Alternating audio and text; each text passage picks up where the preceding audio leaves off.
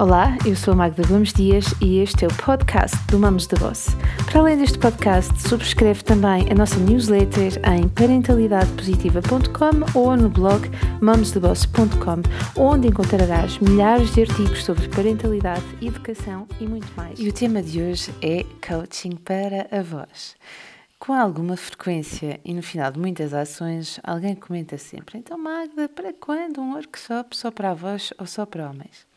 É claro que me aprecia dizer logo que nenhuma das minhas ações está limitada a mulheres e a mães e que todas as pessoas são bem-vindas, incluindo os avós, os homens e todos os interessados. Bom, mas hoje vamos olhar apenas para a questão dos avós.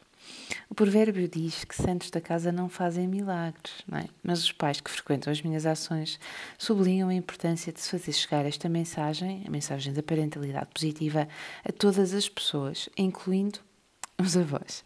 Uns confessam que gostariam que os avós se metessem menos porque se sentem frequentemente desautorizados. E outros gostariam que os avós fossem menos permissivos para andar presentes todos os dias e colocando algumas regras aos netos que depois lhes chegam estragadinhos a casa no final do dia. Finalmente, ainda há aqueles que me dizem que os avós são apologistas da palmadinha na hora certa e que não conseguem entender como é que se educa sem se usar esta estratégia pedagógica e corretiva. Bom, avós mais ou menos permissivos e outros que até desautorizam. O que é importante aqui e agora é deixarmos as coisas muito claras e ir direto ao assunto. Não há como mudar o outro sem que ele queira e veja nisso um benefício fácil de atingir. Toma nota disso, não é possível. Daí que seja muito mais produtivo, do meu ponto de vista, trabalharmos quem é que nós somos na relação e no poder de influência que temos agora e naquele que podemos vir a ter no futuro.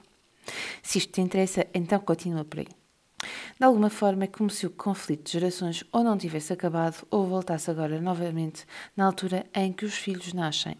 Há muitas expectativas e muitos desejos. E é importante clarificar-se tudo isto para se poder continuar a ter relações que nos tragam algum prazer e significado. Os pais e as mães esperam que o outro, e o outro neste caso são os avós, possam ajudar e contribuir da forma que achamos que têm de o fazer. Mas, sabes, a verdade é que nós não pensamos todos da mesma maneira e a minha necessidade em ajudar de uma determinada forma pode ser diferente daquela uh, da pessoa, não é? Vai ser diferente da pessoa, da necessidade da pessoa, aliás, assim é que é, da pessoa que vai ser ajudada.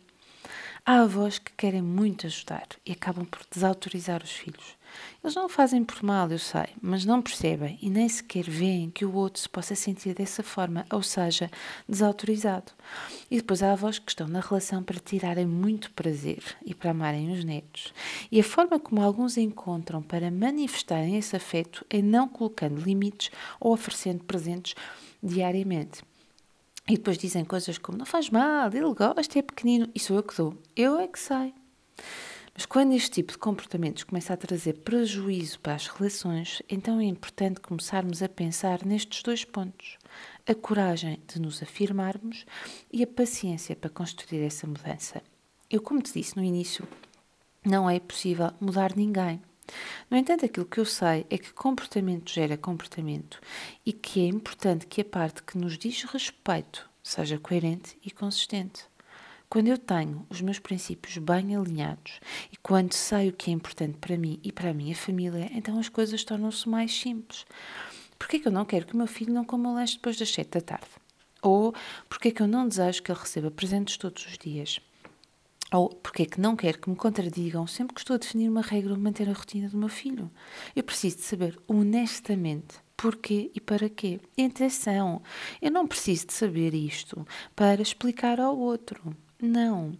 Eu preciso ter esta noção muito clara na minha cabeça, porque quando as coisas estão claras, a minha força, ou assertividade, como tu queiras chamar, é muito maior. Quando aos poucos eu defino aquilo que desejo, todo o meu comportamento é muito mais coerente, consistente e maduro.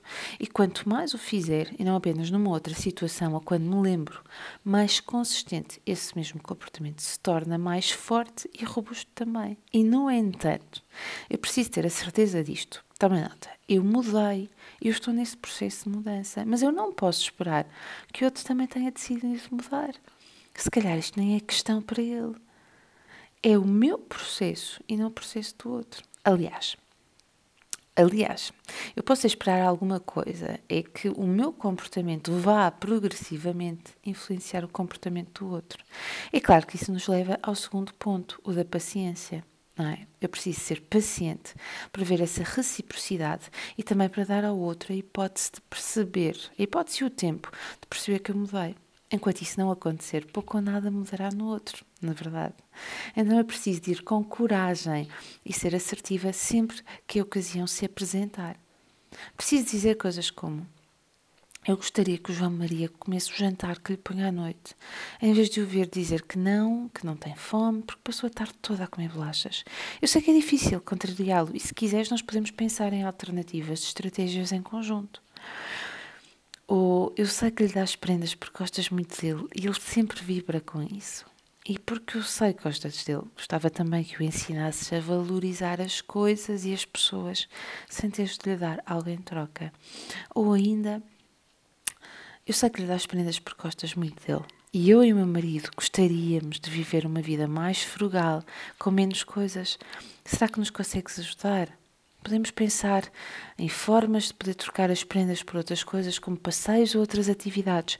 Ou se mesmo assim quiseres contribuir de forma monetária, como é que podes fazer para que isso esteja alinhado com aquilo que valorizamos? Há pouco disse que o João Maria precisava de dormir a sexta e fiquei irritada contigo quando disseste que não. Na semana passada, quando cá tivemos, disseste a mesma coisa. Sabes, para mim é mesmo importante manter as rotinas do meu filho e é também importante ser eu a decidir sem me sentir desautorizada. Por favor, quando eu estiver com o meu filho, não decidas por mim o que se deve ou não fazer. E se é preciso coragem para dizer estas coisas todas, é claro que é. Sobretudo às pessoas que são importantes para nós.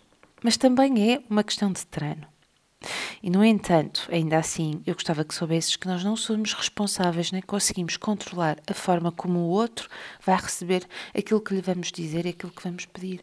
Então, mais vale dizê-lo de uma forma que envolva respeito, adicionando coragem e ainda assim dizer.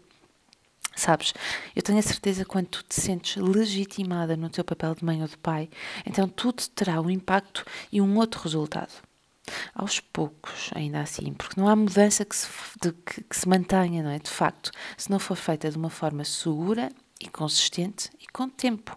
E fazes tudo isto com uma atitude madura que vem de dentro e que não precisa de provar nada a ninguém. E é esta atitude madura que está em concordância com a tal imagem que eu falava há pouco. Muito sinceramente, não me parece que os avós, nem tampouco os homens que aqui ouvem, precisam de coaching se aquilo que eu disse acima, se aquilo que eu descrevi acima não estiver ainda em ti. Garante depois essa imagem e a partir daí tudo o resto vem. Eu posso assegurar-te isso.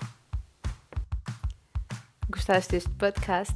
Então deixa os teus comentários no blog mamosdeboss.com, onde terás acesso também a milhares de posts e lembra-te de assinar a nossa newsletter em parentalidadepositiva.com ou em mamosdeboss.com. Partilha à vontade. Até ao próximo podcast.